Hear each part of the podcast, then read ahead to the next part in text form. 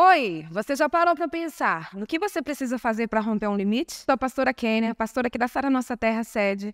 Estou aqui para trazer uma palavra de Deus para sua vida. Hoje eu estou aqui para te falar quais são as perguntas que você precisa se fazer todas as vezes que você precisa romper um limite.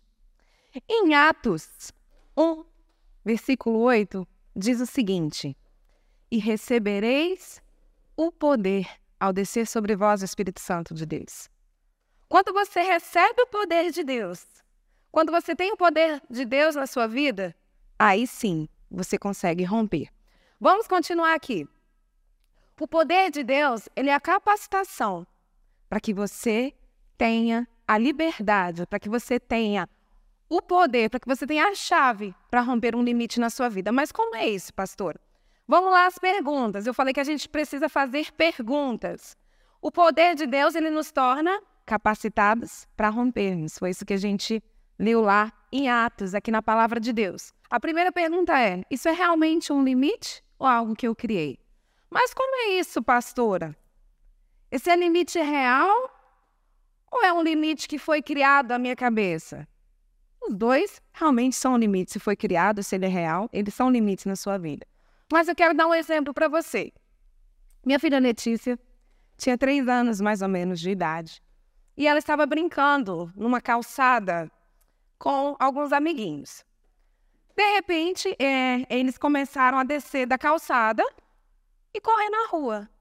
Ah, mas era um dia de domingo, era um dia que a rua estava bem tranquila, então assim, as crianças estavam ali brincando na rua.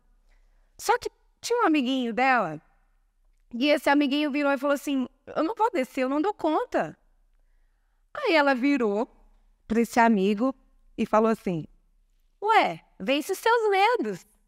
Ah, mas como assim? Ele estava com medo de descer o meio-fio.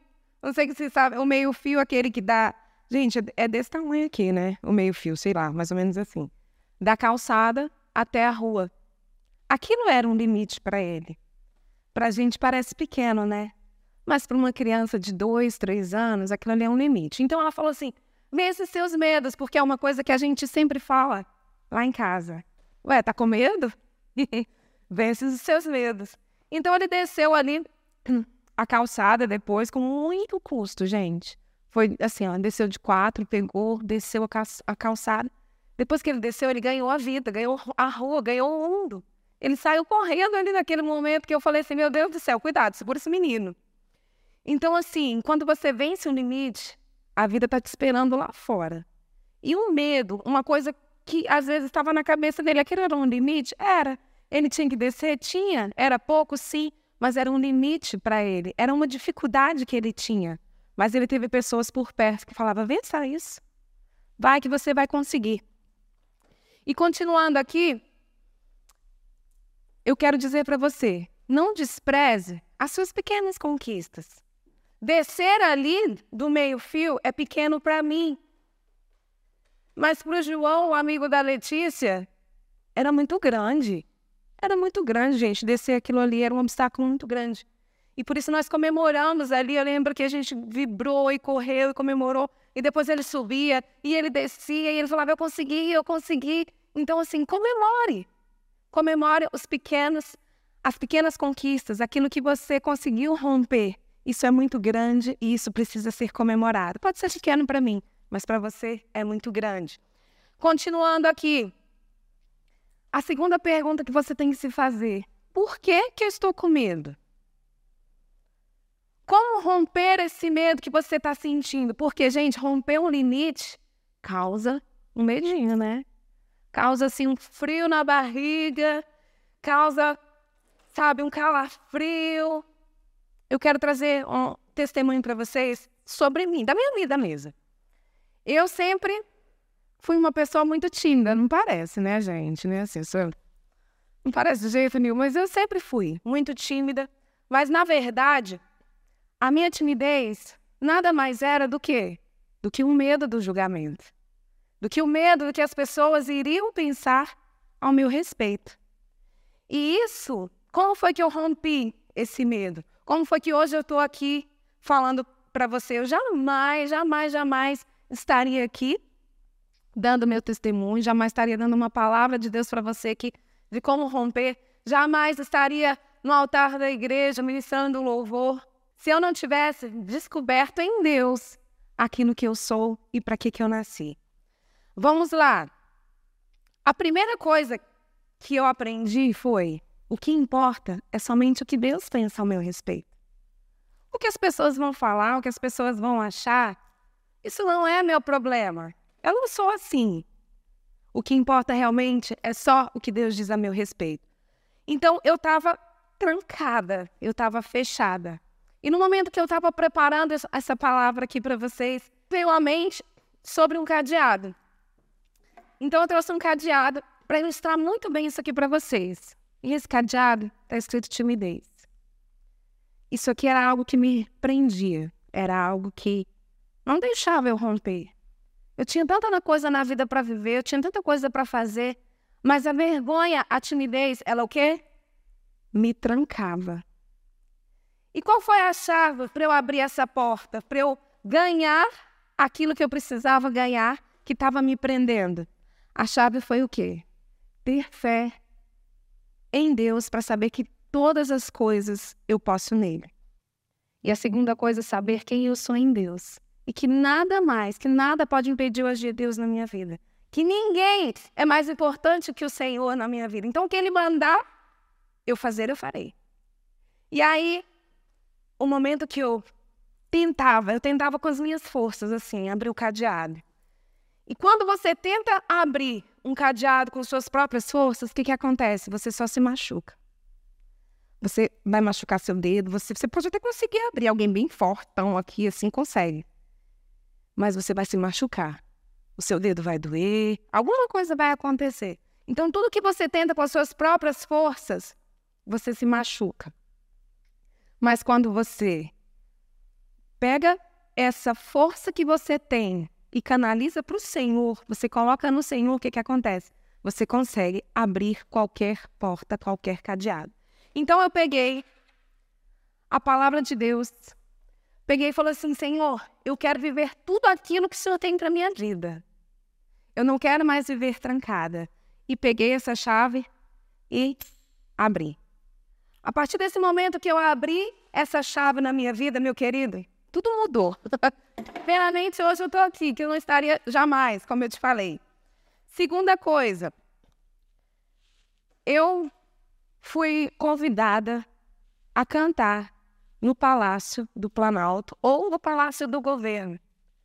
Então, assim, o maior órgão de poder do nosso país. Eu não sei se você conhece alguém que já cantou aí no Palácio, mas eu só sei que, ó, nem Michael Jackson, não sei se eu posso dizer isso, nem Michael Jackson, nem Beyoncé, nem ó, ninguém, ninguém cantou no Palácio de Governo.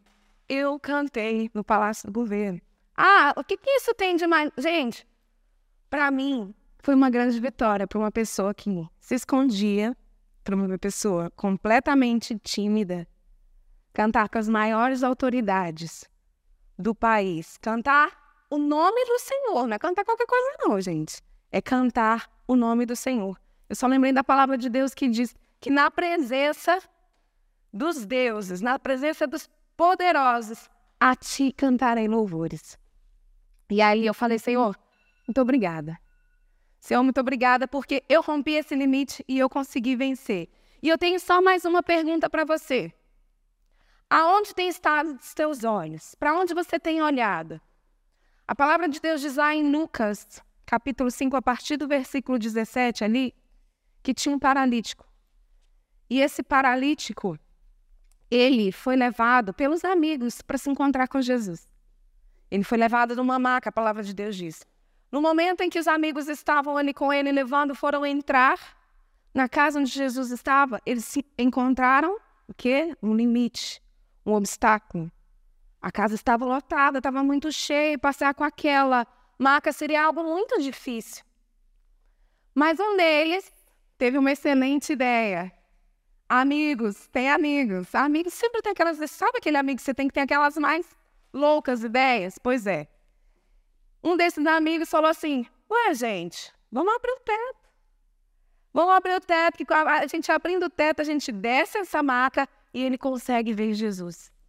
Esse paralítico, ele tinha um limite. Ele não conseguia andar e ali ele pediu seus amigos para poder se encontrar com Jesus.